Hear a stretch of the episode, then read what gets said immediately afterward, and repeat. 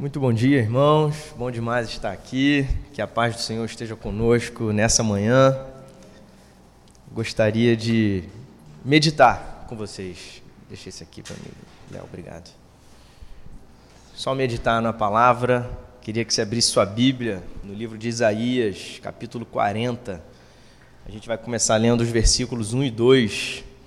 Eu queria te convidar a ficar de pé nessa hora, porque não somente faremos a leitura, como eu gostaria com a igreja que a gente orasse pelo pastor Roberto, que está lá, distante da gente, carregando esse projeto é, que vem do Senhor, né? E não é um projeto dele, é um projeto do Senhor para esta igreja, para nós. Então, creio que nós cremos que o Senhor responde às orações. O Senhor ouve as orações dos seus filhos. Então, se nós nos unir, unirmos em oração, pedindo para que Deus abençoe o pastor, essa reunião que ele terá hoje à tarde, nós cremos que o Senhor estenderá a sua boa mão e abençoará também. Amém? Mas antes disso, vamos ler a palavra. Abre sua Bíblia em Isaías, capítulo 40, e gostaria de ler os versículos 1 e 2, que dizem assim: Consolem, consolem o meu povo, diz o Deus de vocês. Encorajem a Jerusalém e anunciem que ela já cumpriu o trabalho que lhe foi imposto, pagou por sua iniquidade e recebeu da mão do Senhor em dobro por todos os seus pecados. Vamos orar? Senhor Deus e Pai, que nessa manhã, como nós falamos e pedimos diversas vezes, o Senhor nos abençoe com a tua palavra.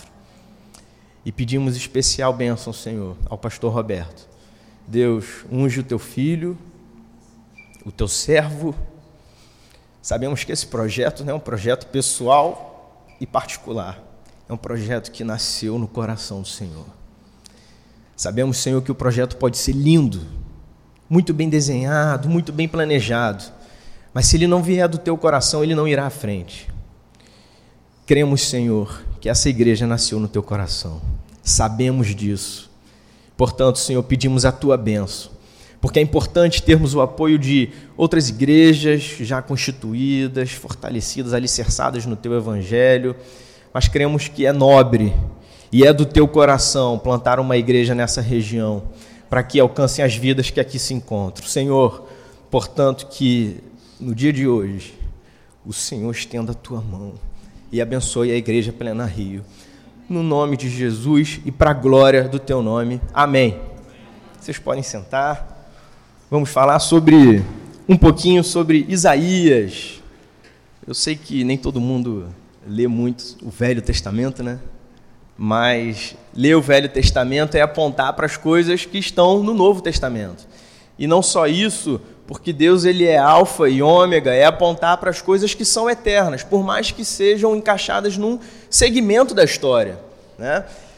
Em Isaías capítulo 40, 1 e 2, a gente está vivendo no livro de Isaías uma transição.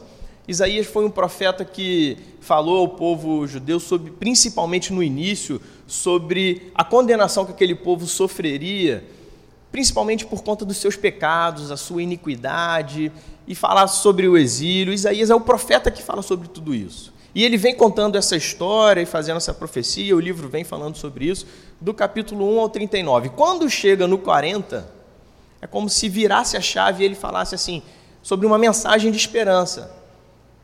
Consolem Jerusalém. Consolem o meu povo, diz o Deus de vocês. Encorajem Jerusalém e anunciem que ela já cumpriu o trabalho. E aí no capítulo 40 em diante, ele vem falando de uma outra fase da vida de Jerusalém. Para a gente ter ideia, Jerusalém tinha pouco tempo tido, né? Tinha tido há pouco tempo um rei que quando se viu no momento de aflição, ele pediu ao Senhor: Senhor, me livra, me dá mais um tempo de vida, livra esse povo e tal. E o Senhor estendeu a sua mão, abençoou e deu mais anos de vida para aquele, aquele rei e livrou Israel, o povo, melhor dizendo, da mão lá do, do povo perseguidor. No entanto, esse mesmo rei, nesse período que ele é, usufruía dessa bênção, ele recebeu, por exemplo, é, os príncipes da Babilônia e mostrou todo o, rei, o reinado dele, todas as suas coisas e tudo mais. Havia ali uma intenção por incrível que pareça, de um homem que foi abençoado, de um homem que recebeu anos de vida, havia ali no coração dele, por exemplo, uma intenção de fazer aliança com o povo da Babilônia, que seria o povo que anos depois escravizaria o povo judeu. E o Senhor fala sobre isso. E o Senhor fala que Jerusalém é esse povo que ora está bem, ora está na benção, e tempos depois está na idolatria, está no pecado e está na iniquidade. E essa Jerusalém também somos nós. Quantas vezes a gente não vive essa mesma flutuação de, de fé, essa, vamos dizer assim, essa é, inconstância de, de vida, de, de certeza de que o Senhor está conosco, e ora a gente está super bem, e fecha os olhos e louva e fala: Não, eu sei que o Senhor está comigo. E na segunda-feira parece que nada adiantou e tudo é diferente. O nosso coração está rendido novamente ao pecado, vaidoso, orgulhoso. E a mensagem do Senhor para esse povo e para nós é a mensagem: consolem o meu povo, diz o Deus, o Deus de vocês. A mensagem do profeta ela nunca termina em condenação. A mensagem do evangelho não é uma mensagem de você vai se dar mal.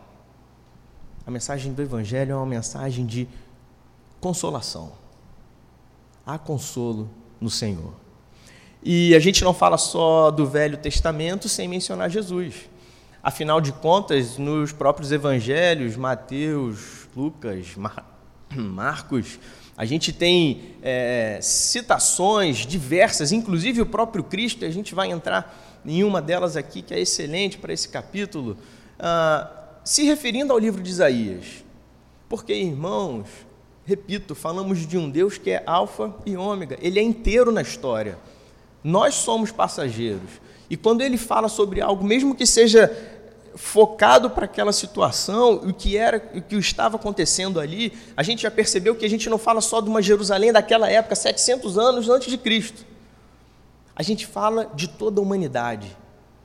Portanto, acredite, a mensagem de consolo ao coração não é somente ao povo judeu daquela época é ao nosso coração hoje. E a todos nós que ouvimos e lemos essa mensagem agora de manhã. E o Evangelho, ele não é uma mensagem simplesmente que é direcionada ao nosso intelecto, simplesmente ao nosso intelecto. Não é uma filosofia, não é um conceito ou um conjunto de regras e tudo mais. A bênção do Evangelho é porque ela atinge o nosso coração.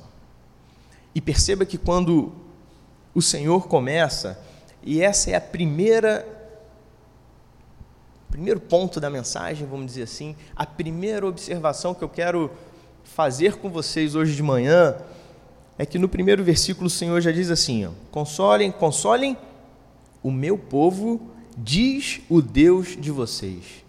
A mensagem do Evangelho é uma mensagem que vem do Senhor para nós. Toda iniciativa vem do Senhor. Toda obra começa no Senhor, começa por Ele. Portanto, irmãos, por mais que a gente arregasse as nossas mangas, por mais que a gente tente planejar, e a gente deve fazer essas coisas, por mais que a gente estenda as mãos para trabalhar ou para exercer algo que vem do Senhor, tudo começou para fazer algo para o Senhor, tudo começou por Ele. E a mensagem começa: fala para o meu povo, diz o Deus de vocês. É Deus quem está falando. É Deus quem está falando para esse povo, é Deus quem está falando para nós, e Deus está falando em Isaías 40 sobre o que Jesus Cristo fez por nós. Vou passar meu iPad aqui para o lado, minha folha. Eu gostaria de ler essa, esse versículo novamente numa outra versão. Para os nossos irmãos que gostam de versões mais clássicas, né? Sei que tem alguns que gostam. Eu gostaria de ler na versão King James, que diz assim: Falai agradavelmente a Jerusalém e gritai-lhe que sua contenda há terminado de forma favorável e que a iniquidade dela está perdoada porque ela tem recebido da mão do Senhor o dobro por todos os seus pecados. De acordo com a Bíblia, todos nós, por natureza, até nos tornarmos cristãos, estamos nesse estado de conflito. Nós estamos nesse estado de Isaías, de 1 a 39, sofrendo um exílio. Que exílio? Distante do Senhor, vivendo uma escravidão do pecado. Veja que aqui a gente já tem o diagnóstico etiológico, vamos dizer assim, a causa do problema. Gostou do diagnóstico etiológico, né? A causa do problema da humanidade de Jerusalém. Duas palavrinhas que a gente tem no versículo 2: iniquidade e pecado. Encorajem Jerusalém e anunciem que ela já cumpriu o trabalho que lhe foi imposto, pagou por sua iniquidade e recebeu da mão do Senhor em dobro por todos os seus pecados. O Senhor começa falando ao nosso coração antes de dar uma mensagem dura. É como se fosse aquele pai que precisa brigar com o filho, mas ele abraça o filho, bota a mão, a cabeça dele no peito e diz assim: Calma, meu filho. Todo o problema é o pecado, mas calma. A primeira mensagem do Senhor vinda ao nosso coração para dizer o seguinte: fica frio, esquenta o seu coração um pouquinho comigo, mas saiba que o seu problema é o pecado e a sua iniquidade. Sabe o que é iniquidade, irmão? Porque pecado a gente entende de uma maneira genérica. Iniquidade é quando a gente peca tanto, peca tanto, peca tanto, que o pecar a gente nem acha mais que é pecado. A nossa forma de vida é uma forma assim ah, isso não é mais pecado, não, isso já foi. Hoje não é mais. E o Senhor aponta que o pecado e a iniquidade precisam ser corrigidos e perdoados pelo Senhor. E Ele já fez isso por nós, graças a Deus. Quem não entendeu essa mensagem ainda, por mais que tenha uma satisfação na conquista da sua vida, ou no seu dia a dia, ou nas suas coisas, vive dentro de si um estado de conflito. E se todos nós formos sinceros conosco mesmo, todo mundo aqui, se você for sincero com você, no seu canto, no seu íntimo, você sabe que se você não tiver quebrantado diante do Senhor, o seu coração está em conflito.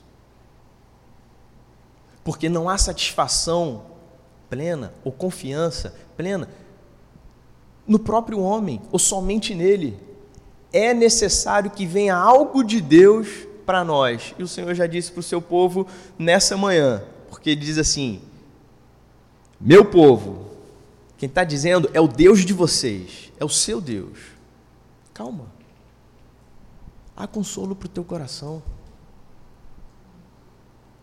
Provérbios 13, 15 diz assim: O caminho do infiel é áspero. O pecado é um mestre cruel que leva à miséria, desventura, tensão, às perturbações e tudo que a gente vê hoje na nossa sociedade. Uma sociedade, vamos dizer assim, é, é, encravada, vamos dizer assim, num pecado. E que tanta coisa hoje, que há algum tempo a gente inclusive falava isso é pecado e era afronta para muita gente, se tornou a iniquidade. Não é mais. Ah, isso aí não tem mais nada a ver. A questão, irmãos, não é a evolução cultural da humanidade. A gente precisa entender que Deus é santo. Não vai haver evolução do pecado, transformação do que é o pecado, porque a santidade de Deus ela é intocável. Então não importa, não importa em que momento da humanidade, da sociedade, do homem nosso a gente viva. Não importa. O conceito de pecado e iniquidade será sempre o mesmo. É aquilo que afronta e nos afasta do Senhor e que nos leva ao estado de conflito em que estávamos. A maior sensatez de homens e mulheres é pensar que por qualquer coisa que a gente possa fazer, a gente vai conseguir, pelo nosso esforço, trazer paz para dentro de nós. E aí esse estado de conflito ele nunca se resolve. Sabe qual é o, sentimento? É, parece que sempre no próximo passo da nossa vida a gente vai conseguir resolver. Então, o jovem, quando ele é adolescente, que ele começa a ganhar, vamos dizer assim, fôlego de, de vida, de, de, conquistas e tudo mais, ele acha que quando ele ganhar a independência dele, ou de repente quando ele entrar na faculdade, ele fala assim, agora vou. E aí quando ele, ele olha para o cara que está na faculdade, né, ele fala assim, cara, esse cara, esse cara é Aí quando ele entra na faculdade, ele percebe que ele não é ninguém. Mas ele olha para o cara que está no final, ele fala assim, não, mas esse está quase. Esse, pô, quando eu estiver no final.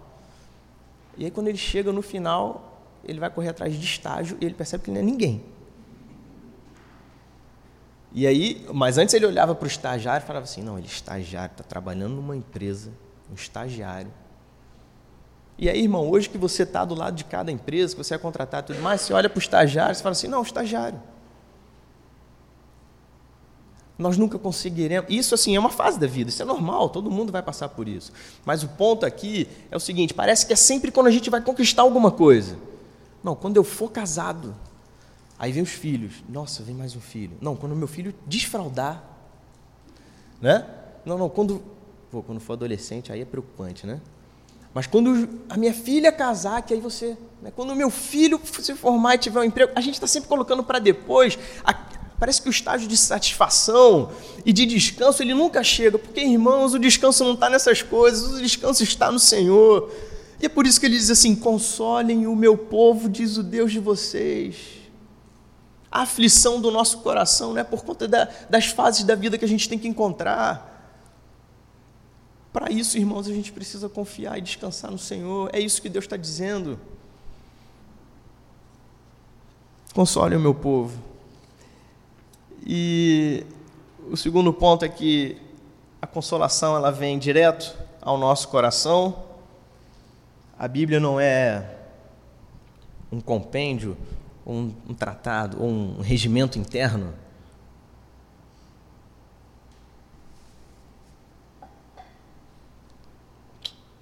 Tomei a aguinha do Roberto. A Bíblia não é simplesmente uma um conjunto de regras, moralismo, e faça assim e vai acontecer. Não vá para cá, vá para lá. A Bíblia tem tudo isso. Mas a Bíblia é uma mensagem de conforto ao nosso coração, dizendo o que Deus fez por nós. E Deus vai exatamente no ponto em que precisamos. Naquele ponto, Jerusalém estava recebendo uma profecia, porque não tinha se cumprido ainda o exílio, mas ela já estava recebendo o seguinte: vocês serão, vocês se tornarão escravos. Mas já digo que vocês também serão libertos. E quando a gente fala para nós aqui, já que a gente não está falando para nós esse contexto de escravidão, não uma escravidão física, mas uma escravidão de pecado, a mensagem do Senhor vem ao nosso coração semelhante ao cuidado que o bom samaritano ofereceu àquele homem que estava caído. Você lembra dessa história? Essa história diz o seguinte: que um homem descia, ia para um destino, Jericó, e ele caiu, foi, foi abordado por ladrões, bateram nele, levaram tudo dele, e o homem ficou largado lá na rua. E aí passaram alguns homens que não ofereceram ajuda, mas veio então o bom samaritano, estendeu a mão, limpou suas feridas, cuidou dele, colocou ele num, num hotel, deu suporte, ainda deu dinheiro, cuidou e atingiu as suas necessidades. Prega-se às vezes por aí um evangelho que vem para atingir necessidades da vaidade humana o Evangelho não é isso. Prega-se aí, às vezes, um Evangelho que vem para alimentar o ego do homem. O Evangelho também não vem para isso. O Evangelho vem para colocar a gente no nosso lugar, para que a gente possa entender o lugar que Deus está. E Deus se apresenta no lugar que Ele está, como a gente vai continuar vendo. O Evangelho vem para atingir a necessidade da nossa alma. Por isso que a palavra diz que a palavra de Deus ela faz divisão no espírito ela atinge o nosso coração e vai lá onde ninguém consegue. Por quê? Porque é pela palavra do Senhor que o nosso coração é transformado. O nosso coração precisa ser cuidado, e não somente com filosofias, e, e essas coisas às vezes são importantes. Mas o que o nosso coração precisa é entender o Evangelho de Cristo. Perceba que a mensagem do Evangelho é uma mensagem que vem ao nosso coração, é uma, uma mensagem que inicia do próprio Senhor para nós, e não poderia ser uma mensagem que começaria do homem, um conjunto de homens que de repente pensaram da seguinte forma: vamos é, tornar, vamos criar um método, um conjunto de, de um raciocínio e, e um, um compêndio teológico para a gente poder corrigir e tal. Não tem como. E o Senhor apresenta nesse versículo 40, e agora a gente avança um pouquinho no capítulo. Gostaria que você abrisse, continuasse com sua Bíblia aberta, para a gente ler alguns versículos aqui, porque eu acho que a própria leitura desses versículos ela já prega para a gente. A partir do versículo 6 e 7, Isaías está dizendo assim, a segunda parte, vamos ler tudo. Uma voz ordena, clame, e eu pergunto, o que clamarei? E a voz diz, que toda a humanidade é como a relva, e toda a sua glória como as flores do campo. A relva murcha e cai a sua flor, quando o vento do Senhor sopra sobre eles. O povo não passa de relva. A relva murcha e as flores caem, mas a palavra de nosso Deus permanece para sempre. Dois pontos. Primeiro, que o Senhor está dando uma profecia para algo que ainda iria se cumprir. Hoje a gente já sabe que tudo isso daqui foi, foi é, já aconteceu. E o segundo, então, assim, Deus está falando o seguinte: olha, eu vou falar, pode ser que essa geração que esteja ouvindo isso não vai acontecer. E o Senhor sabia que não iria, não vai ver o cumprimento dos fatos. Mas o mais importante é que Deus aponta o seguinte, e fala para a gente hoje, todos os homens e mulheres, vocês são como uma nuvem. Gente, hoje de manhã o dia estava muito mais nublado do que está agora. Por quê? Porque aquela nuvem já foi. Acho que se a gente fizer uma média de idade nossa aqui, daqui a 20, 30 anos, a gente já vai começar a lembrar de pessoas que morreram, que não estão mais com a gente. Fala assim, caramba, o irmão morreu, né? Por que, irmão? Porque passa. Porque passa. E o Senhor está falando o seguinte: eu sou eterno. É o que eu digo. Não tem como o homem pequeno do jeito que é, o homem que não pode acrescentar um minuto ou um segundo à sua própria vida, não tem como ele resolver a situação que ele tem de iniquidade e pecado comigo, o Senhor, o Santo. Não tem. Então, ponha-se no seu lugar. E eu digo para você: acalma o seu coração. Isso é o que o Senhor está dizendo. É o pai que pegou o filho, todo errado, abraçou, colocou a cabeça dele no peito e falou assim: acalma o seu coração. Você está errado. Então, não adianta gritar, diminui. Sabe quando a gente faz isso com o filho? Diminui. Você está errado. Até que a criança entende que ela fez errado. E a partir desse momento, o pai se apresenta. E agora a mensagem começa a ficar poderosa porque é o próprio Senhor falando. a partir do versículo 10, ele diz assim: O soberano, o Senhor, vem com poder. Com seu braço forte ele governa. A sua recompensa com ele está, e seu galardão o acompanha. Como pastor, ele cuida de seu rebanho, e com o braço ajunta os cordeiros e os carrega no colo, conduz com cuidado as ovelhas que amamentam suas crias. Ao mesmo tempo que o Senhor se apresenta no versículo 10, o soberano que governa com poder e com braço forte, no 11 ele já, no 11 ele já diz assim: Eu sou o pastor que cuida do seu rebanho e que carrega no colo e conduz com cuidado. O Senhor é Deus forte e poderoso. O Senhor é um Deus de amor bondoso e misericordioso. E é por isso que ele abraça o filho, o pecador, põe a cabeça no peito e diz: Calma, calma, eu sou Deus. Eu sou Deus, eu sou o Senhor. E sabe, irmãos, Isaías 40, ele fala sobre pastor que cuida do rebanho. Sabe o que a gente tem em João capítulo 10? João capítulo 10, a gente tem Jesus dizendo: Cadê meu texto?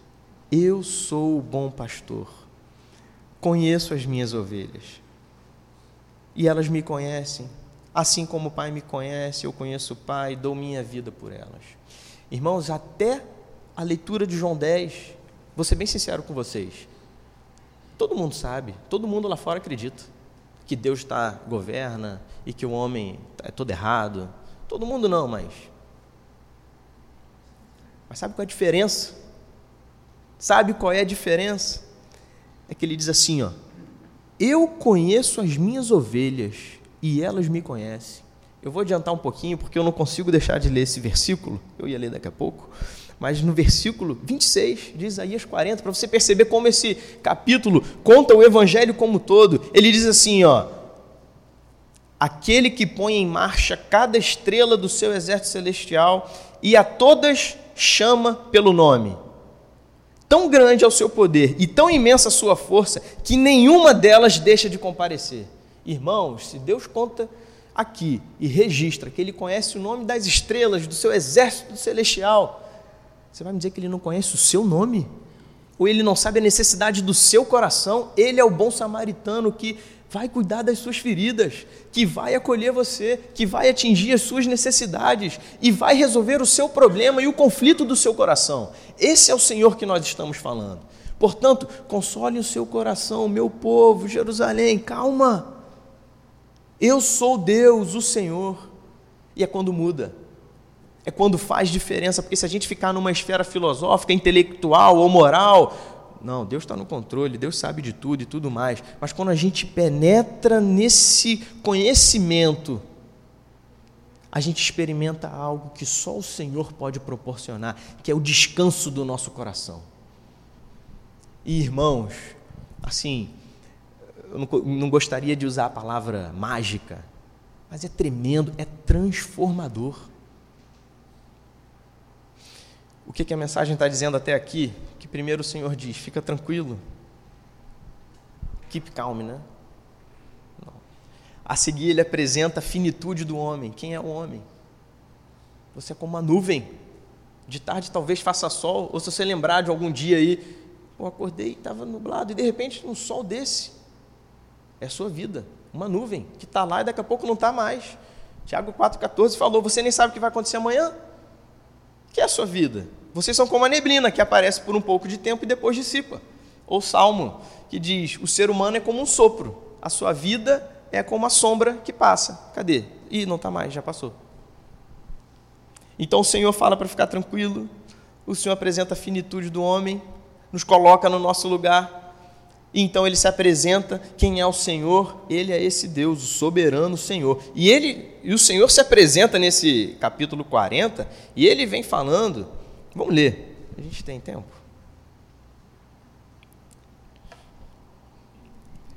Quem mediu as águas na concha da mão ou com o palmo definiu os limites do céu?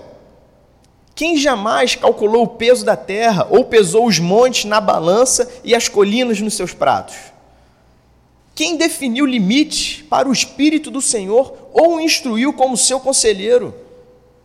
a quem o Senhor consultou que pudesse esclarecê-lo, e quem e que lhe ensinasse a julgar com justiça. Quem lhe ensinou o conhecimento ou lhe apontou o caminho da sabedoria? Veja o que o Senhor fala dele mesmo. Irmãos, precisamos construir dentro de nós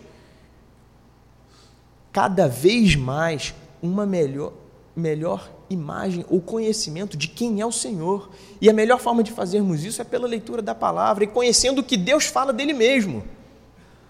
E aqui é o próprio Senhor falando dele mesmo. Porque quando a gente conhece quem é o Senhor, e quando a gente olha para o alto, diante das situações da vida, o nosso coração enxerga as coisas de uma maneira diferente. Por quê? Porque nossa, a nossa perspectiva não está mais nas circunstâncias que se apresentam, mas em quem Deus é. E Ele é esse Senhor aqui. Eu vou pular alguns versículos, porque com quem vocês compararão Deus? Como poderão representá-lo? Olha o 22, esse eu gosto. Ele se assenta no seu trono, acima da cúpula da terra, cujos habitantes são pequenos como gafanhotos. Ele aniquila os príncipes, reduz a nada os juízes desse mundo, mas eles são plantados, mal eles são plantados ou semeados, mal lançam raízes na terra, Deus sopra sobre eles e eles murcham. Irmãos, o Senhor a quem nós servimos é um Deus tremendo, é um Deus poderoso. My iPad. E Ele é um Deus santo. Talvez esse ponto da nossa meditação não seja o ponto que traga mais, é, vamos dizer assim, audiência. Porque, irmãos, para resolver o nosso problema, para resolver a causa do problema, não era preciso só um antibiótico, né? Causa do problema foi o pecado e a iniquidade. Só que Deus é santo, perfeito, e ele não pode ser incoerente com ele mesmo. Concorda comigo? Então, Deus não tem como olhar para o pecado e falar assim: não estou vendo. Não é possível. Não é possível isso. E é por essa situação que, quando Cristo estava pregado numa cruz, preso, morrendo, ele clama: Por que me desamparaste? Por que me abandonaste? Porque era necessário um sacrifício para resolver esse problema da iniquidade do pecado de Jerusalém, de nós, nosso problema era funda era exigência, obrigação resolver o problema da nossa distância com o Senhor. E aí um justo tem que morrer no nosso lugar. Isso todo mundo entende. E agora faz mais sentido quando o Senhor, a gente lê o que o Senhor falou, que estava completamente abandonado por Deus Pai. Por quê? Porque naquela hora eram os nossos pecados que estavam ali.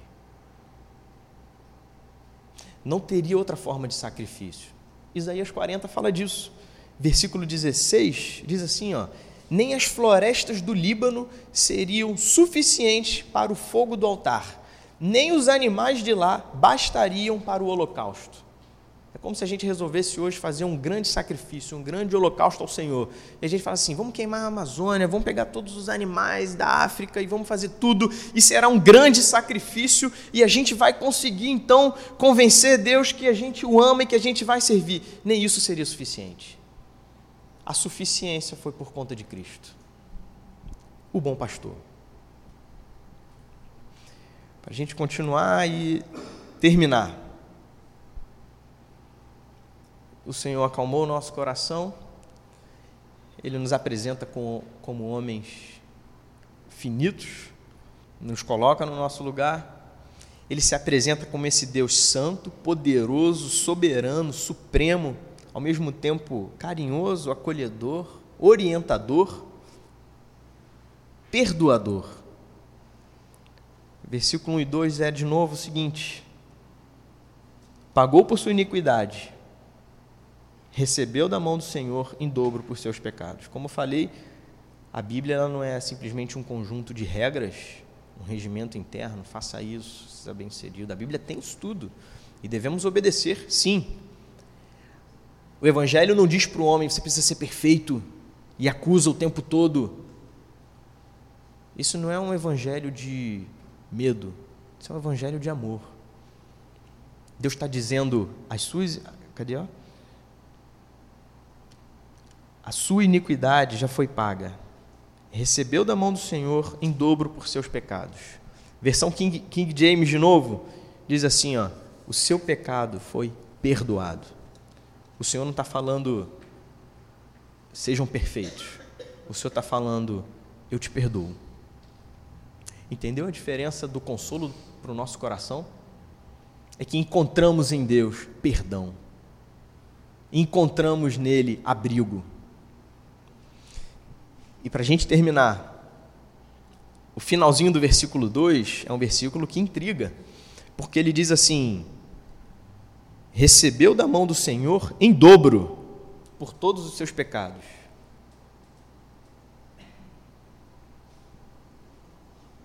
Significa que Deus castigou dobrado?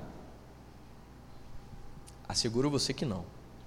Significa que Deus que está sentado acima do, do, da cúpula, no seu trono, acima da cúpula da terra, está lá e castigou o povo e toda a humanidade e fez. Se ele tivesse feito, não seria nada mais que justo, afinal de contas merecemos. No entanto, o que ele está dizendo é: eu paguei a iniquidade, eu paguei pelo pecado, mas eu pago dobrado. E sabe qual é o dobro ou excedente? É porque onde abundou o pecado, superabundou a graça. Há uma bênção na salvação do Senhor.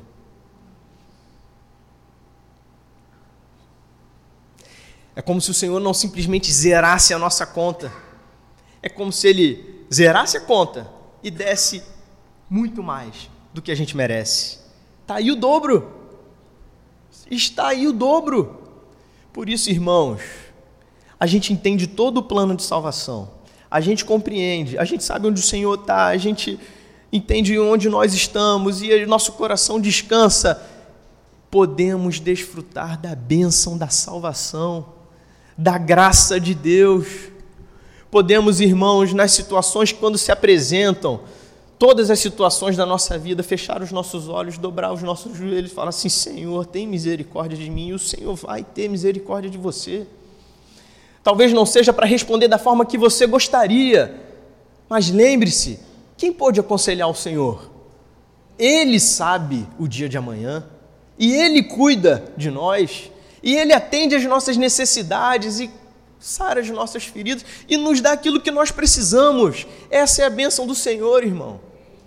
Portanto, para o nosso dia a dia, o que a gente precisa relembrar, o que a gente precisa constantemente pregar o nosso coração e falar para a nossa alma é: há descanso no Senhor. Sabe por quê? Porque as dificuldades da vida elas continuam acontecendo. Sempre. No entanto, temos descanso em Deus. Deus é poderoso, o Evangelho muda a nossa condição. Tendo sido, pois, justificados pela fé, temos paz com Deus. Sabe a questão da paz que excede todo entendimento? É porque o cristão enfrenta as mesmas situações de dificuldade que todo mundo aí fora enfrenta. Mas a gente tem o Senhor. E a gente não tem o Senhor como um amuleto, a gente não tem o Senhor como um. Inclusive fala isso em Isaías 40, mas a gente não vai ler, porque está perto da gente acabar. A gente não tem o Senhor como alguém que a gente pega, dá um beijinho e fala assim: agora vai. Irmãos, o Senhor é o nosso primeiro recurso. Não que o recurso seja algo que nós utilizaremos, mas o Evangelho, pelo Senhor conhecer o nosso nome, o Evangelho transforma a nossa vida da forma que nós temos relacionamento com Deus, relacionamento com esse Senhor poderoso. E aí a nossa oração não é simplesmente uma oração de repetição, para a gente dizer assim: já fiz o meu Pai Nosso hoje, cumpri uma exigência. Não é isso. Nós realmente falamos com Deus.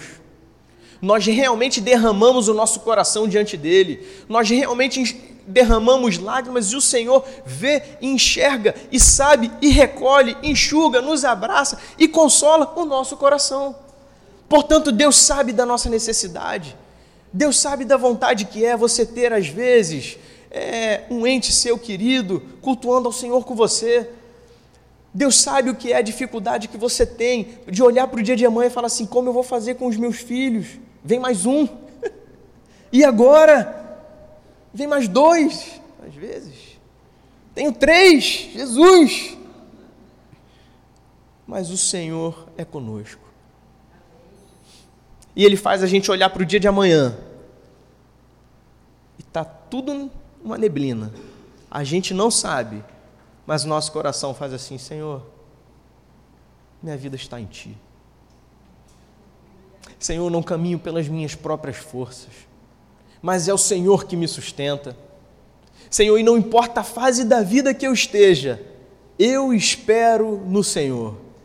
E é como eu gostaria de terminar a nossa meditação nessa manhã.